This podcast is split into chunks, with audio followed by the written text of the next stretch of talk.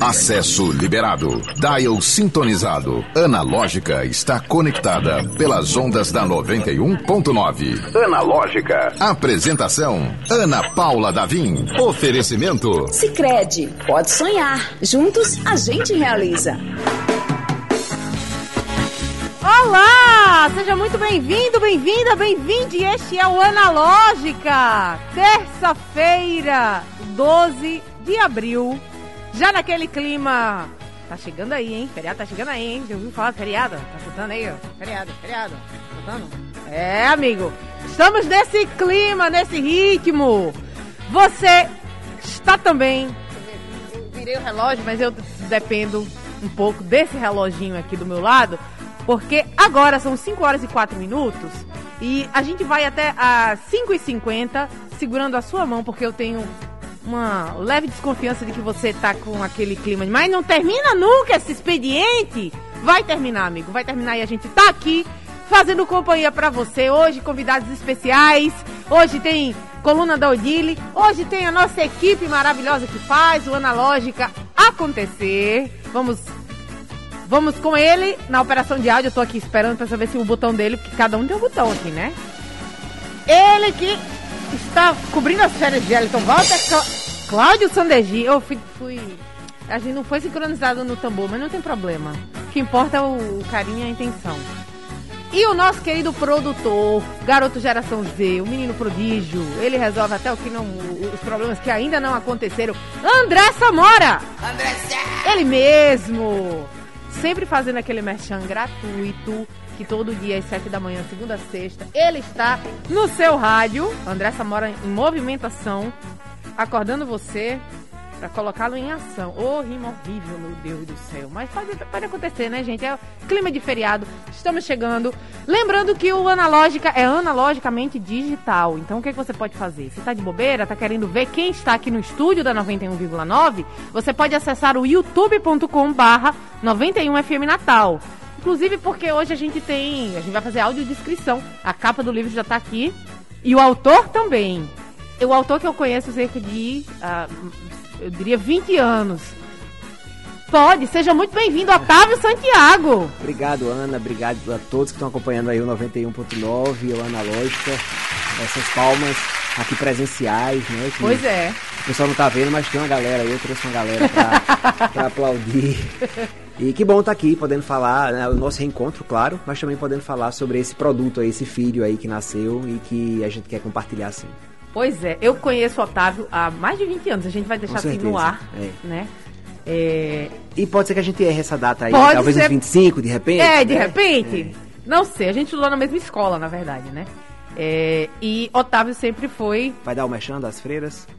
Podemos dar o mexão das freiras. É. Não, mais do que das freiras. Da tia Ana Regis. Total. Ah, né? Não tem como falar do Colégio não das Neves tem. sem falar de Ana Regis. Como né? ser sempre Neves. é o Colégio não... das Regis, na verdade. É, boa, é isso. É isso, resumidamente. Ana é Neves isso. do Colégio das Regis. É. Mas Ana é uma querida, inclusive quero mandar um beijo para ela. Aproveitando já, já Sim. vou inverter. Eu já começo mandando beijo e depois Pode ficar à vontade. aprofundando mais. Mas ela é uma querida e, e ela tem muita parte nisso, né? Assim, a gente aprende a consumir literatura, aprendeu Sim. muito cedo porque ela é uma super professora de literatura que conhece as escolas literárias, os gêneros, os autores e passa muito sentimento na hora de abordar cada obra e assim é muito difícil você passar realmente pela escola sem a, ser contaminado com o entusiasmo de Ana com relação à literatura.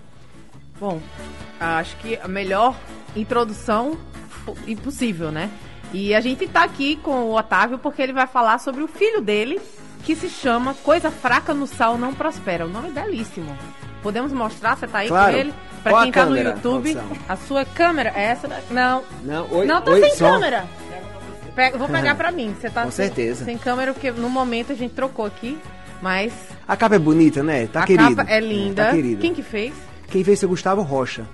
Inclusive, ele é muito conhecido aqui por ser tatuador. Tatuador, é. é. Eu lembrei do nome do... Ele fez, inclusive, as minhas tatuagens, mas uh, eu chamei, Gustavo, tem uma missão aí para você, um pouco diferente dessa vez, mas tão importante quanto ou mais, né? Porque aí virou a, a vitrine do livro. Eu digo muito assim, o livro pode não ser tão bom, mas a capa é bonita, dá para deixar na sala ali, numa mesinha. Pelo amor de Deus, sabe por que isso é mentira? Isso aí é coisa, é batalha de pequenos egos. Porque você já tá microfonada, Odile?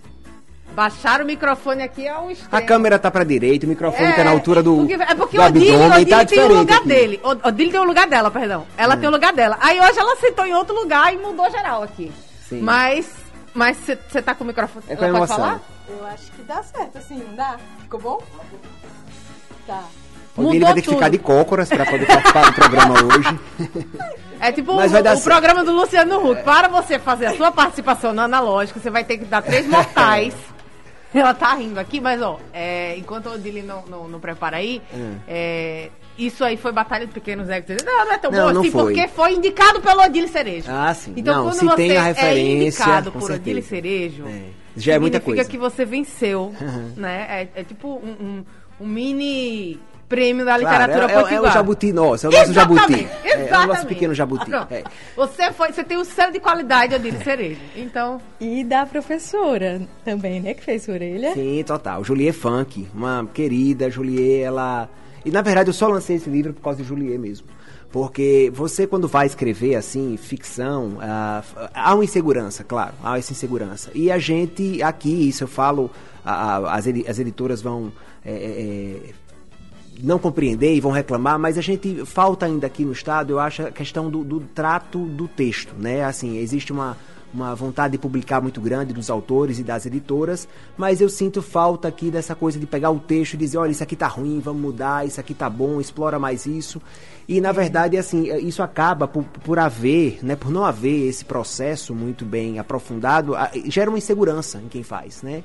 Será que tá bom o suficiente, né? E aí eu, conversei com umas duas pessoas que disseram assim, não, o livro não fica pronto, você abandona mesmo, porque é um processo que toda noite você quer rever alguma coisa e nessa revisão eterna nunca fica pronto. E Juliet é uma, uma autoridade em letras, em literatura, que eu respeito muito. É, o currículo dela vai parecer que ela tem assim de 70 para cima, mas ela tem ah, 38 anos, 37 anos. É, espero que ela não, não saiba que eu falei a idade dela aqui. Mas é, ela é uma pessoa fantástica e ela conduz em Curitiba a, a Escola de Escrita, que é um grande centro de, de produção de novos autores. E Juliet, assim, eu, eu já sabia da fama dela, que é todo mundo que passou por lá pela Escola de Escrita quer mandar um livro para ela fazer a orelha. E ela, e ela inventou uma desculpa. Eu aqui estou no Rio Grande do Norte, né? a- pega lá em Curitiba, só pela net, né? pega pelo mundo inteiro. Se você é de Curitiba, por favor, não compartilhe essa informação por aí. Mas ela, ela tem uma- o hábito de deixar, né? Ah, depois eu faço e tal. E quando ela devolveu a orelha escrita, aí eu fiquei, não, de alguma forma, eu, foi o meu primeiro pequeno jabuti, né? O segundo veio com o Odile, mas o primeiro foi esse, Juliet, dizer assim, quero colocar meu nome aqui, porque eu sei da importância dela e do critério que ela tem em relação ao que ela faz e onde ela se mete. E aí ela, ela fez uma orelha tão querida que no dia do lançamento eu pensei, pensei em fugir, pensei. Pensei em de repente mudar de nome, de cidade, de país. Mas aí eu lembrei, não, Juliet disse que estava bom. Então, eu vou acreditar em Juliet, que eu confio muito, e, e ela me convenceu, no final das contas, que o livro poderia circular, né? E ser lido. E o curso foi, foi muito importante para você, né? É, eu acho que o curso, ele na verdade, ele me ensinou uma coisa que talvez tenha sido essencial para eu realmente sentar e, e transformar isso num livro, né? Porque assim, eu sempre tive uma cabeça do, sabe aquela coisa do passa uma formiga e lhe distrai? Na verdade, eu ia me distraindo assim, e essa formiga vai para onde? Ela é filha de quem? Qual a história dela? Então eu ia ficando ali imaginando e já tinha escrito muita coisa, muita coisa em gaveta ali ganhando mofo. E, e- Juliet, a- e a- o trabalho que ela faz é muito com, com relação à restrição, né? Essa coisa do senta ali, Odile, e escreve sobre o que você quiser. Isso é um grande inibidor da criatividade. Essa é a verdade. Quanto mais livre você tiver com relação à escrita, mais perigoso é para você não conseguir encontrar o fio da meada, né? E chegar em algum lugar.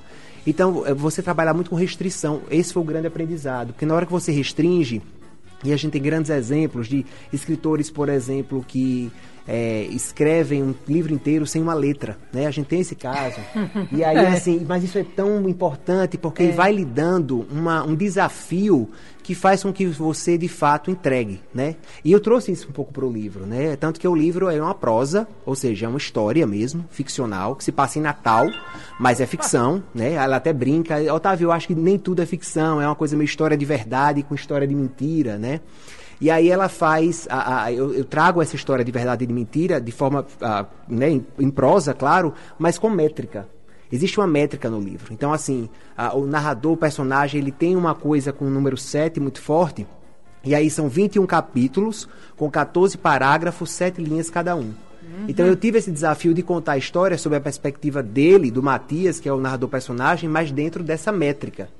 E aí, assim, há coisas que você até quer aprofundar, mas a métrica não vai permitir. E há outras que é, você também não vai ter a oportunidade de ser traído pela, pela aquela ideia de que tá bom, mas de repente não tá. Vamos ser breve aqui, né? Então, assim, o, é, o, o livro acaba tendo uma cadência, uma dança, um ritmo é, que a, a, gera uma leitura rápida, né? Eu sei que eu, eu, uso muito a linguagem poética, é uma, eu já entendi isso, e ela disse, isso é bom porque você já tem uma marca, eu consigo ler outro texto seu e dizer, esse foi o Otávio que fez. E para mim é muito bom ouvir isso, e ouvir dessa pessoa assim tão respeitada, porque eu tenho aquela sensação de que muita gente já escreveu, já, tanta coisa já foi escrita, e sobre tanta coisa que você fica, será que eh, né, há alguma coisa mais para escrever? Você ah, encontra um Afonso Cruz, por exemplo, que é um autor eh, português maravilhoso, e você termina o livro dele e fica a mesma vontade que você tem de escrever, é a mesma vontade que você tem de não escrever, porque ele já escreveu, né? E isso fica é, é, é forte dentro de você assim. Então essa, essa coisa da linguagem é, poética acabou virando essa, essa marca, digamos, é, é, escrever prosa como se poesia fosse, né? Tanto na métrica quanto na linguagem. E, e nisso, nessa nessa dança, eu acho que a gente entrega uma história boa é, para ser lida de forma rápida, mas com muita atenção. Porque ah, você pode ser traído pela, pelo, pela distração. Se você se distrair em uma, duas linhas, talvez você não acompanhe a história até o fim. Que coisa sensacional. Coisa sensacional não, olha o Mechan. Que coisa fraca que no sal não prospera, né? Aproveita aí para reforçar o nome do livro. Então tá, né? Olha, é, eu, eu, confesso que eu fiquei muito curiosa de, de sentir essa leitura, mas eu vou deixar para o Dili dizer se essa fluidez, essa cadência, ela é sentida em quem está lendo, porque quem está fazendo sabe bem. Sim. Mas em algum momento bate aquele estalar de, de opa, é isso aqui, ó, é uma dança. Vou, vou mas agora eu tô igual no, no dia de Ciro, eu não concluí a leitura, você acredita? agora, vou ter o que dizer, né? Porque, porque eu, eu gosto, gostei, é, é, é, que fique, achei massa que você pôde vir aqui, mas eu tenho que falar porque, enfim, é, acontece. Sim, claro. Na, na, é, na, vida da gente, assim, né? Às vezes a gente, a gente... O livro é rápido, mas nem tanto. É, e às vezes a gente não consegue avançar, assim, como planejado, né? Na leitura acontece isso, assim. Enfim, coisas pessoais que interferem na nossa mas, Mas essa, olha, eu vou dizer essa... por que eu tô dando essa entrevista hoje, assim, e ficando à vontade para falar. O Dele fez essa referência e eu acho ótimo. Mas algumas coisas aconteceram também na, na caminhada, assim, daqui mesmo, espontâneas. E é, Gustavo Sobral, que é uma pessoa que eu pude conhecer por meio do livro, uhum. né? Olha que interessante. Do nada, tô no Instagram e aí sobe uma resenha, uma crítica. o livro pronto ou o livro... O livro pronto, ah, porque tá. eu tava, assim, de boa na lagoa, como a gente fala, ou falava, né? Eu sou meio cringe. É, isso, você entregou é, agora. Total. Mas tudo bem, tá tudo certo. E aí é, ele postou, postou uma resenha crítica do livro e tal, e, e eu não tenho amizade com o Gustavo, assim. E daí que nasceu a amizade, até porque era o mínimo que eu podia fazer, era retribuindo com a, com a sincera a, a amizade, porque ele foi muito generoso na, no que ele escreveu sobre o livro. E aí eu não sei, o livro percorre caminhos meio maluco. Ah, e aí eu descobri uma, uma pessoa no Rio Grande do Sul que tinha postado sobre o livro. Que massa. No Rio Grande do Sul. Né? E aí, nessa postagem. Mas, mas desculpa, ele está também na versão digital, não? Está na versão digital. Ah, massa. Tá no Amazon também. Ah, massa. É, e é, na hora que ela postou, uma professora daqui de Natal viu que era de Natal e já também fez uma, uma postagem comentando de forma substancial mesmo, assim, com é, coisa de quem entende e, e, e comentando partes e, e fazendo, extraindo trechos, citações. E, e, você vê que existe, o, o, livro tem esse movimento. E é muito interessante isso, porque a gente é de uma, de uma cidade, e eu trato muito isso no livro, com muitas amarras. Né? Uhum. Cascudo tinha uma frase que é, é um tanto cruel, parece cruel, mas é verdade. Natal não consagra nem desfaz ninguém. Cascudo dizia isso. E é no sentido de a gente ter uma mania de valorizar muito de fora, né? O estrangeiro, o, o, do Rio, de São Paulo, e a gente consome pouco. Se eu perguntar aqui ao ouvinte, e não fique triste por isso, não vá dormir mal, mas assim, quantos livros de autores potiguares você já leu, né? Uhum. O quanto você consumiu? E assim, o mercado editorial, ele é um mercado que ele é muito influenciável. Ele é muito manipulado. Porque assim, é difícil convencer 10 pessoas de que um filme é, é bom Porque todo mundo tem já uma, uma opinião para dar, já viu bastante e sabe dizer se aquilo é bom ou ruim. Mas o livro, se eu tenho 10 pessoas ali, 5 dizendo que o livro é bom, eu não vou ter mais quem diga que não é bom. Porque as pessoas começam a ficar constrangidas de não achar bom. Porque não é cool, não é cult, e eu vou ter que ler, se eu não ler, ler duas páginas, eu vou dizer que é bom, porque eu preciso postar que estou lendo esse livro. Então, a, a indústria, a- o mercado editorial tem muito isso. Então, essas camadas todas que vão de forma piramidal, vindo de Desculpa, São só, desculpa Sim. só interromper. Isso aí que você está falando, é, é legal que, que a gente está falando como um todo, não é só aqui que acontece. Não, né? essa parte é não. De forma geral. Isso é realmente muito, Claro. Muito perceptível. Sim, Né? no mercado editorial como um todo, né? Eu tô falando como um todo. A diferença é que em Natal, e, e eu fico à vontade de fazer essa crítica, porque eu também, eu sou causa e consequência da história, a gente não valoriza tanto o nosso. Então, a única maneira de você quebrar essa pirâmide é, que vem impondo o que deve se ler e o que não se deve ler, que o mercado faz, são as pessoas que dizem eu vou quebrar porque tá aqui Ana que escreve e o livro dela é bom, tá aqui Odile. E se a gente não fizer essa frente de resistência mesmo, defendendo o nosso, a gente vai só consumir o que São Paulo e Rio de Janeiro disserem que a gente deve consumir. E é um movimento de libertação mesmo. E você sabe que eu tenho estudado bastante essa questão do Nordeste, como, como o preconceito contra nós nasceu e, e como a comunicação ajudou nesse processo, né, de forma estereotipante e com, com regionalismo de superioridade inferioridade, e a gente tem isso. É, eu até no- na- na- nessa coisa, que é meu próximo escrito, é, a gente tem esse complexo de Macabeia sabe, de ficar para baixo ali, de pedir desculpa por tudo e a gente não pode viver assim. E, e essa fala toda é mesmo para dizer que chegou a hora desse levante nosso. A gente tem muita coisa boa escrita aqui. A gente tem livro norte-rio-grandense já traduzido para o inglês, que os Estados Unidos consome, mas nós não consumimos. E não dá para a gente continuar assim, porque senão vai ser sempre um desafio é, enorme para os autores daqui conseguirem quebrar essa barreira e chegar lá, já que a gente não tem um impulso dos próprios conterrâneos, né? Então assim, vamos ler a- o que é feito aqui. Temos ótimos autores, autoras, gente que faz poesia, gente que faz poesia em Portugal, nossa, está publicando em Portugal, mas não está conseguindo espaço aqui. Então assim, eu acho que um exercício, metas para 2022 ainda dá tempo. Vamos ler autores potiguares, um livro. Se você ler um livro, você já vai quebrar essa imposição literária que existe ainda e que a gente é vítima sem perceber. E outra coisa, é a identificação imediata. Eu não Sim. sei, eu não li o livro do Otávio ainda, mas é, já me dá a sensação de que ele se passa num local que nos é familiar. Acho Total. Não tem. A, a Odile me, me, me deu um livro, ah, você vai se identificar e tal. E ah, não era daqui, né? A cidade era em São Paulo, mas a, a graça do livro estava em você entender o que está acontecendo, porque é pela cabeça ali do, do jovem que morava em São, da jovem que morava em São Paulo. E eu tive essa experiência quando eu li o livro. Eu sempre falo do livro do Aureliano, que foi esse impacto de abraço. É o Madame Xanadu, né? Que você tá Madame falando? Xanadu. Que se passa na Ribeira, Que- né? É. E, e aquele abraço de você tá totalmente.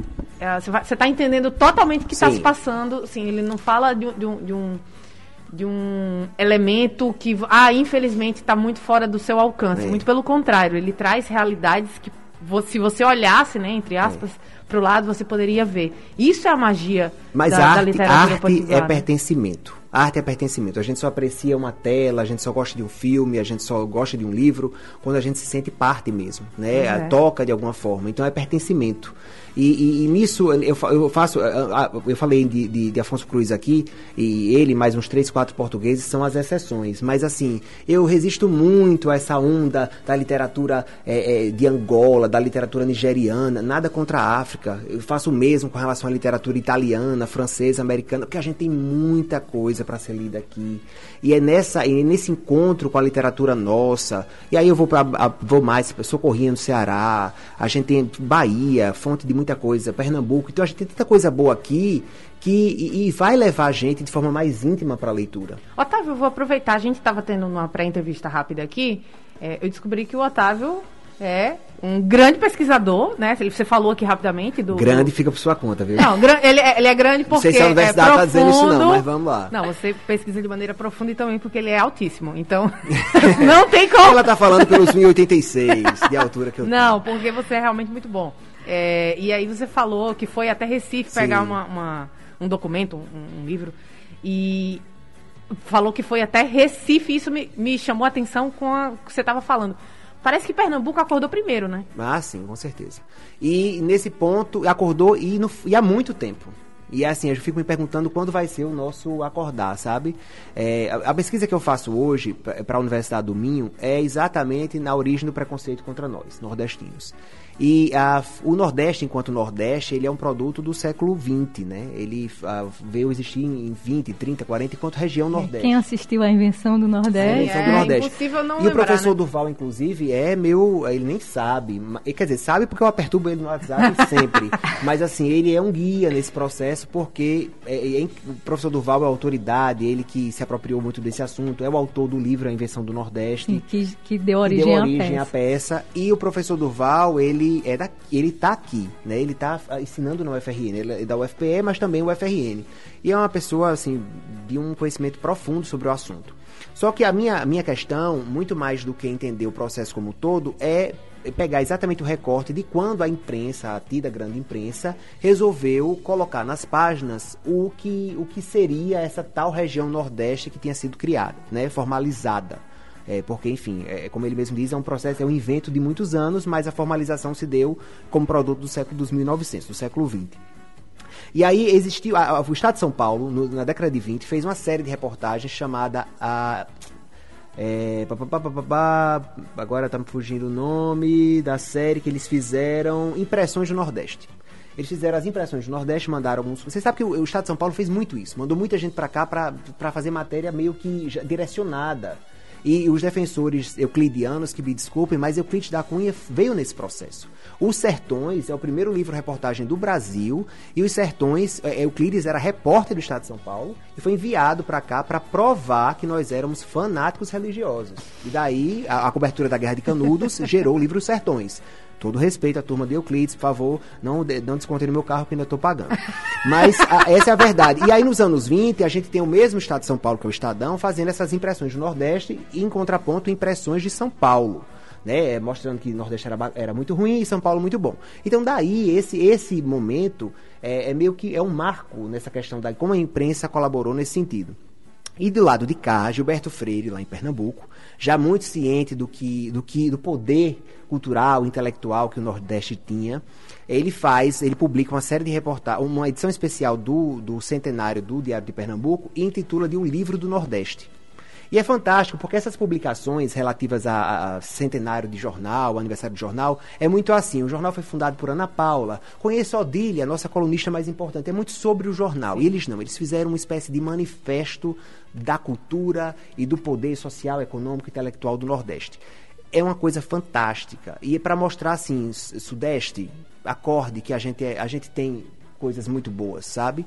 E você vai pesquisar uma coisa e acha outra. Eu estava fazendo essa pesquisa, fui lá em Recife, na Fundação eh, Joaquim Nabuco, porque eu tive que acessar o original, e não está digitalizado isso.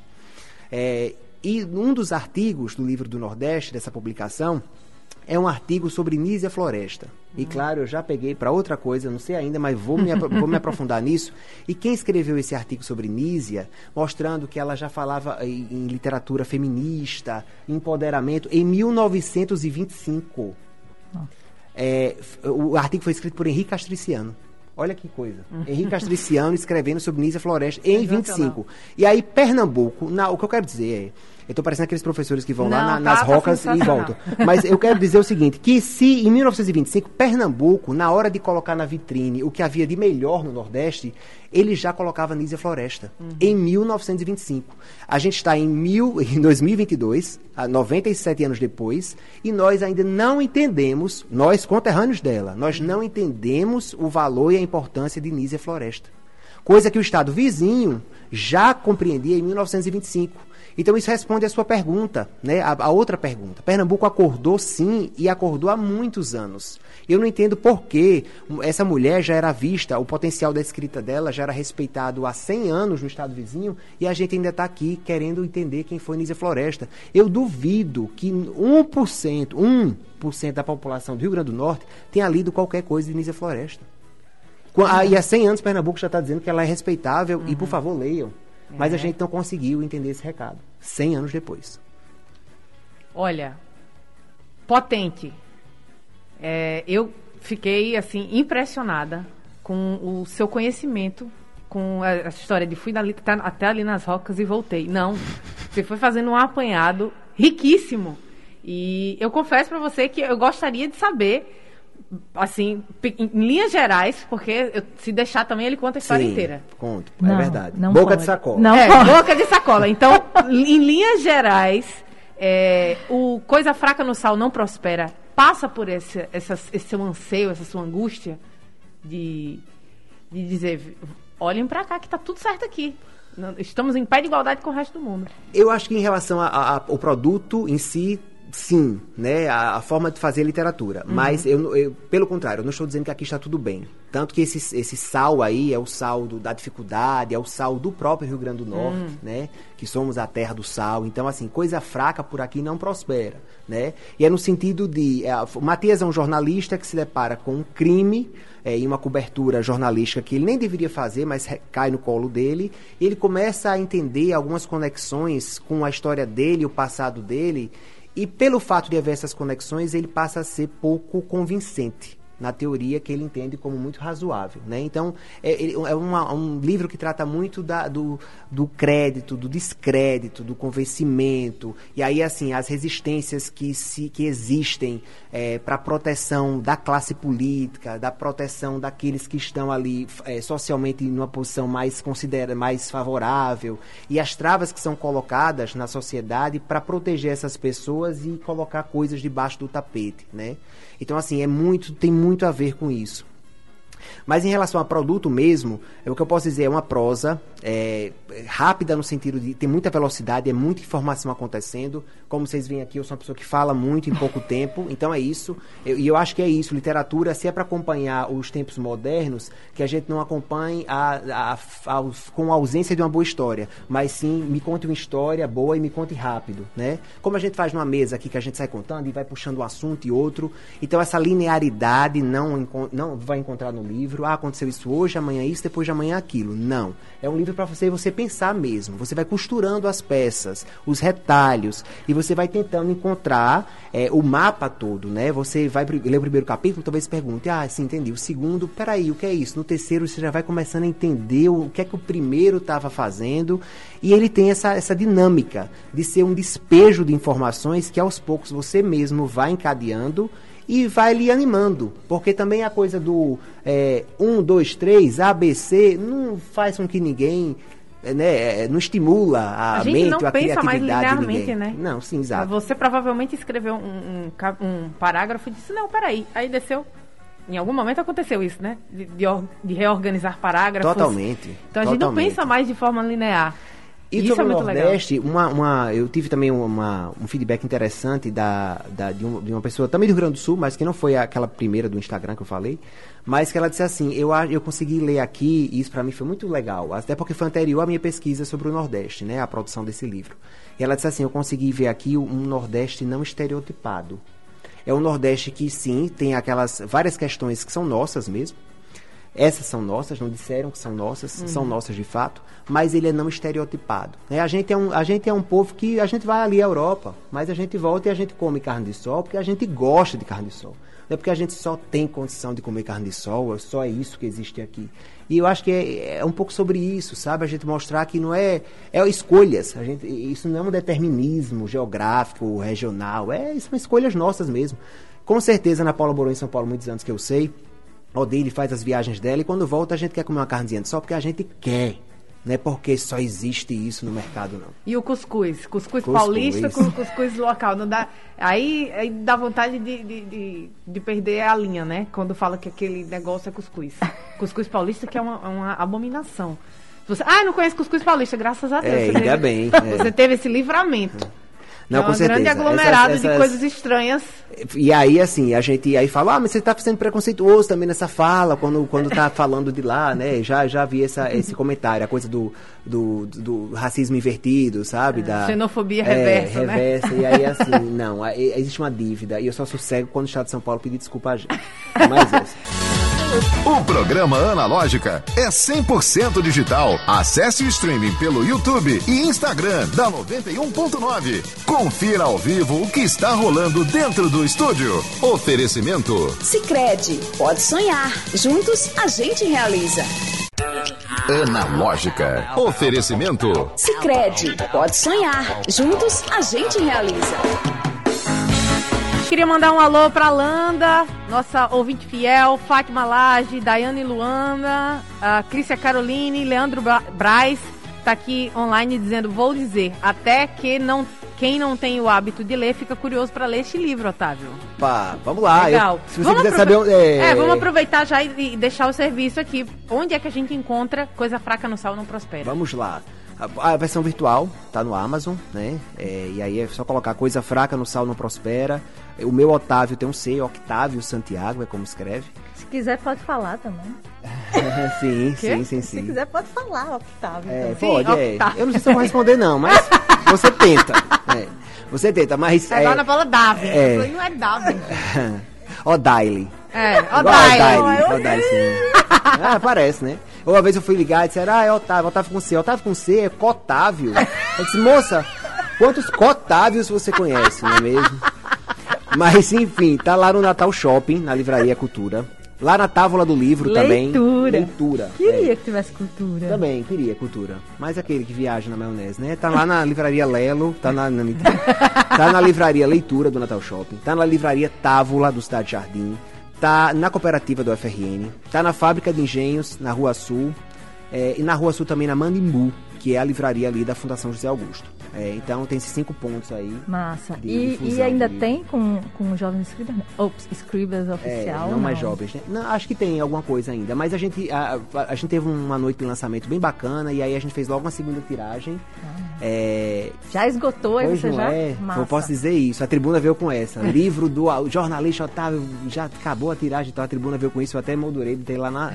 é, é, é, foi um acontecimento. Porque de Faria fato. igual, é, eu faria igual. E, e é difícil, não? Assim, as pessoas me ligaram e disseram, pô, que bom, é, é sucesso, porque é difícil pra gente aqui conseguir furar bolha. Mas graças a, a- a- ouvintes como ela, como é o nome dela? Esse foi o Leandro. Leandro ah, foi Braz. Leandro. Graças a ouvintes como ele, Leandro, é, que querem aí quebrar um pouco essa, essa, essa bolha, a gente consegue se esticar. Quando foi que começou o processo de. Ah, vou escrever esse projeto aqui? Eu E, tinha pera- essa história. E, e vou sim. aumentar a pergunta também. E quando é que foi que você falou da, da metáfora aí da, da formiga, que a formiga é filha de quem? Quando é- como é que se decidiu que ia ser sobre Matias e não sobre a, a Então. formiga? É, essa, essa história já tinha me ocorrido algumas vezes, e aí eu dizia, ah, não, vou escrever outra coisa e tal. E eu começava a escrever outra coisa e quando eu vi a voz de- do personagem estava na minha cabeça ali. E aí eu entendi que eu precisava passar por esse exorcismo de Matias. Colocar essa história para fora para poder conseguir até escrever outras coisas.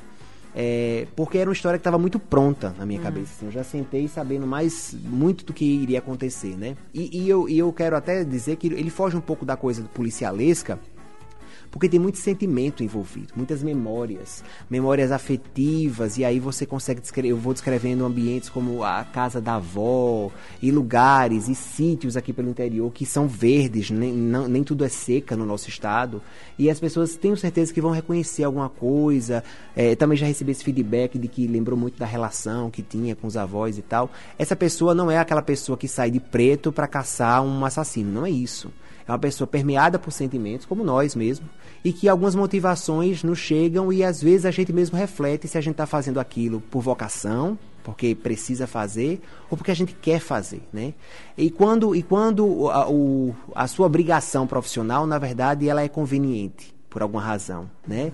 É, e conveniente no sentido de, se você escrever aquela matéria, você vai poder beneficiar você mesmo, né, com aquele escrito, assim, como é que fica isso, né? E aí a gente passa pela, pela decadência do jornalismo impresso, ou os bastidores de uma campanha política, tem muita informação, é, é- é muita coisa, em pouco tempo, e eu acho bom isso, porque você tem a chance de, de, de ir digerindo da, né, no ritmo que você deseja. Eu confesso que ainda estou maravilhada e eu quero ver essa, essa cadência dos parágrafos. Dos Só, só- parágrafos. só repete novamente a. 21 parágrafos. A numerologia é, aí. Pois bem. Você que está querendo um número aí para jogar na Mega Sena. São 21 parágrafos, com ca- 21 capítulos com 14 parágrafos, 7 linhas cada um. É fantástico, gente. É muito bonito. O- o- a, a história é, é- é meio que assim, tem um porquê, e isso é explicado, mas é, eu acho que esse jogo, ele, ele me permitiu parir essa criança, sabe? Assim, porque ele é, é- ele exigiu muito e ao mesmo tempo é, determinou como seria a sequência, né? É, e a gente quer, eu quero continuar escrevendo. Eu acho que quanto mais eu puder dedicar à literatura, eu vou, porque é um prazer enorme. E eu acho que a gente é, consegue manifestar muita coisa. É, tô nessa de anotar coisas para uma próxima história. Já tem até na cabeça, além dessa do Nordeste, que tem que sair também, porque a gente precisa tornar isso conhecido, a- a origem do, que, do preconceito que há contra nós. E tem muito de Natal. Tem até uma- um, pedacinho que está na contracapa do livro, que a gente sabe que Natal, assim, Natal é uma cidade que não honra muito o patrimônio que tem, né? Aí- e adora derrubar o patrimônio que tem. Inclusive, eu até vou pedir licença para terminar a entrevista mais cedo, porque eu tenho que voltar para casa para ver se minha casa não virou uma farmácia, né? Porque se você passar muito tempo fora de casa Você piscou e apareceu uma e farmácia aparece na uma sua esquina. farmácia na sua esquina. Não, e, e se você e se você passa em frente a uma casa antiga que você acha linda, aí você diz assim: "Nossa, eu preciso sair um dia com a câmera para vir fotografar essa casa, porque olha que casa linda, olha que coisa linda dos anos 50". Aí você fica parado, aí na semana seguinte você Derrubam Não, a já ca- acabou. Ai, Oh, você é. piscou e É por isso que, que Fialho, quando foi fazer a, a- montar a capa e contracapa, ele disse: Eu vou pegar esse trecho para colocar no, na contracapa, porque eu acho que resume muito bem Natal com essa onda das farmácias, né? E vai mais ou menos assim: A cidade que habito tem por hábito corromper o tempo. Sua memória é frágil. Ergue-se em desfeitas, pois é seu costume mover-se em direção contrária, afastando-se do que já foi. Ela dispõe de móveis antigos, alguns são palácios tristonhos, mas exponenciais. E quando os encontra, põe a própria história no chão. Seu pó é base para novas edificações. Farmácias, a vender drogas para a memória frágil. Sensacional. E é isso. A gente não tem memória e a gente derruba tudo para erguer farmácia para comprar remédio para memória. Que eu não tô lembrando nem o nome agora, é o Jingo Biloba, né? Já até esqueci, a memória já tá falhando. Mas é isso, Natal é isso. A gente não tem memória e a gente sai derrubando tudo para botar a farmácia para comprar droga para memória. A memória que a gente não tem no sentido subjetivo mesmo, sabe? Não tem. E, e essa, e, e é isso, essa questão do reconhecimento, você entendendo, ah, assim, é, esse lugar é o meu, sabe? Que legal. Otávio Santiago. Otávio, você realmente vai sair um pouco mais cedo para ver se sua casa não, Isso, não exato. virou uma farmácia, mas a gente agradece Uhum. demais a sua participação. É, mais uma vez, mais uma rodada. A gente encontra também você no Instagram. Encontra. Encontre o link também para o livro, o arroba Otávio Santiago, Octávio Santiago. Não é Cotável, porque é não, Cotável, existe ninguém chama. Quer dizer, caso. não existe, Pode né? até existir, né? É. Mas lá tem um link também do Amazon né? para poder fazer a, a compra do- da edição virtual. É, e quero, vou me autoconvidar aqui, Sim. que eu sou desses. Eu acho que a gente pode, se você quiser fazer assim, ah, vamos nessa no dia tal falar sobre é, a literatura do RN como um todo, sobre quem está fazendo poesia aqui no estado, sobre feitos mesmo literários, essa coisa da pesquisa. Eu acho que essa a, a- a imprensa tem um papel importantíssimo nessa difusão da cultura nossa. É, e se a imprensa não fizer, não, não tem quem faça, né? Então, assim, é muito importante. O espaço que você dá aqui é maravilhoso. Ah, o- é, é um trabalho também de resgate, né? Então, assim, fico à disposição não só para falar do meu trabalho, mas também para falar sobre o trabalho de outros que já foram ou que estão chegando, mas que merecem também um espaço. Pois receba o que a gente costuma dizer quando a entrevista é maravilhosa. Volte sempre, volte logo. Tá? Volto, pode deixar. Foi um prazer conhecer sua obra. A gente Muito que bem, conversa deliciosa. Otávio Santiago esteve aqui com coisa fraca no sal, não prospera. E eu tenho um recado, que é uma coisa que é perto do sal e prospera bastante, tá, gente? Que é um paraíso localizado na Ponta do Morcego, em Areia Preta, que é o Cais 43. Nosso lugar seguro, maravilhoso e dia sagrado, ou lugar sagrado para ir em dia de terça-feira, minha gente, porque hoje é terça-feira e terça-feira no Cais 43 é dia de chopp triplo, minha gente, chopp triplo. Pois é. Tem mais, o Cais que é o Cais 43 que é todo estilizado no estilo, né, ah, marítimo e com capitão, com pirata, com estivador, realmente um cais do porto pronto para receber você e o seu barquinho imaginário. Ao longo da semana inteira tem promoção da pizza grande. Lá para consumo no- dentro do Cais 43, sai por um valor promocional. Cais que tem uma energia maravilhosa, tem a brisa do mar, você fica no Cais 43 observando, se você quiser ficar na varanda, você observa a, a praia, o mar maravilhoso de areia preta. E além de tudo, com uma decoração e uma energia sensacional. Não pode ir lá hoje já, não tem problema. Agenda o happy hour da semana, toda sexta. O chopp sai por um valor promocional. Então aproveita sabor, qualidade, preço bom e um visual encantador lá no Cais 43. Aproveita para seguir o Cais 43, arroba Cais 43 oficial. Porque, além de tudo isso que eu já falei, eles ainda têm programação de música ao vivo. Então, realmente é a melhor pedida para você apreciar as tardes e noites de Natal. Odile, no finalzinho, menina. Quanto dá só tempo? pra dizer, tem 30 segundos. Ah, não! Que horror! Vamos lá! Lógica, Odile Cerejo. Dica de leitura. Hoje foi corrida, hein? Hoje foi. Ana, sabe aquela história do de locutor de programa noturno assim que fala: "Essa é pra você". Sim. Sabe, do programa assim, tarde então. Essa é pra você que gosta, tá com vontade de ler um- uma coisa pra chorar, assim. Sabe, você tá com vontade de chorar, você tá assim, aí você precisa de um incentivo assim. Um dia de David Nichols tem o filme Sim. o filme é de assim você se acabar. O livro é conta a história de um, de um, de um casal que se encontra assim muito jovens, não dá certo e eles ficam se reencontrando. Então esse mesmo dia, 15 de julho, ele vai contando ao longo de 20 anos. Cada eles eles eles ficam pela primeira vez no, no dia da formatura. E aí depois cada um segue suas vidas e eles vão tendo encontros e desencontros. É, acho que muita gente tem uma, uma história assim, né? Alguém do, enfim, de lá de trás que, que enfim, reencontra ou não. ou não, mas enfim, que pode vir a dar certo ou não. Mas eu acho massa o livro, o filme também. É triste, mas enfim, né? Ne- Nem tudo. Mas nem tudo é alegre. É, enfim, coisas da vida. Um dia de David Nichols, fica a dica. Odile Cerejo, minha gente, pra gente encerrar bem essa terça-feira. Muitíssimo obrigada pela sua participação de sempre. Próxima terça, tamo junto de novo. Sim. E a gente se encontra aqui no Analógica amanhã, a partir das 5 da tarde. A gente se vê amanhã. Tchau, tchau. Analógica, você chegou ao seu destino. Oferecimento. Sicredi, pode sonhar. Juntos a gente realiza.